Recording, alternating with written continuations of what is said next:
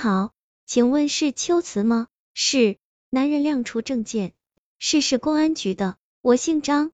关于连素的死，我们想请您协助调查。三吓破胆，赵磊这两天都没敢去找黄小石，他躲在自己的出租屋里，成宿成宿的做噩梦。黄小石的电话倒是没断过，可他都没接。毒瘾啃食着赵磊的身体，而恐惧则侵袭了他的灵魂。老实说，他没想到连素会死。黄小石跟他提起过连素，语气里透着厌恶和嫌弃。他也只是一时逞能，想要在这个女人面前表现一下，顺便坑点钱过来，这才对连素下了手。那天晚上，赵雷守在十七楼，没多久，连素从寡妇秋瓷家里出来，一边哼着歌，一边咂巴着嘴。赵雷没想对连素下狠手，所以只是戴着头套从后面跳出来。趁连素不备，一拳打在他的肚子上。赵雷比连素矮，所以一拳下去后，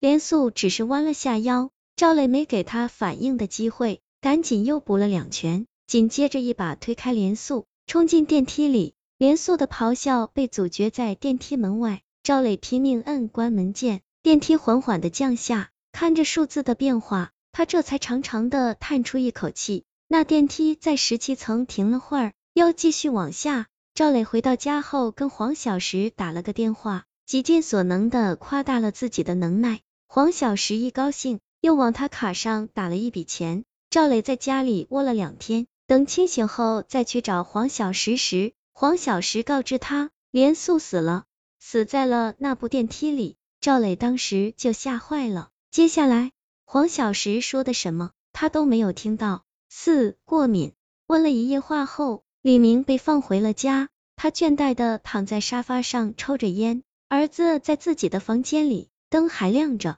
离开时，警方的眼神让他浑身难受，但更糟的是，他不知道究竟是不是自己弄死了连素。在连素去学校找儿子的麻烦之后，李明制定了一个计划，他打听到了连素的私人信息，找到他常去的那家医院，他甚至花钱雇了个小偷。让他悄悄进了连素家，偷走了连素放在床头柜里的病历卡。连素有严重的过敏症，别说吃，连闻到奶酪的味儿都觉得难受。要整他太容易了。李明只想教训一下连素，根本没想杀他。他特地跑到城市的另一头，买了两小块奶酪，捣碎了，放在了儿子的餐盒里。而自从上次王小满被打之后，连素。每天都会到学校盯着王小满吃东西。李明看着儿子被打出包的脑袋，叮嘱他到学校后把奶酪给拌了，然后和寡妇的儿子分着吃。儿子很不不情愿，李明也没说什么，只是板着脸教训他，要和同学和解。之后便是第二天晚上十点，李明回家，亲眼看到连素死在电梯里，他没有外伤，可脸却浮肿。李明想起了自己给儿子的那一小包奶酪，过敏，食道肿胀压迫气管，他不敢想下去了。警方告诉他，连素的死因很复杂，法医还在检验。不过他和连素之间的恩怨倒是十分明朗。李明抬头看着儿子的房间，半晌后，他走过去，敲开了门。儿子，今天那个疯子来了没？他蹲在儿子身前，儿子看着他，点点头。李明更紧张了，儿子，你今天和王小满怎么样？还好啊，谁也不搭理谁。你和他分东西吃没？儿子没有说话，就在他的心脏提到嗓子眼时，儿子终于摇了摇头，哇一声哭出来。我怕你生气，没敢说。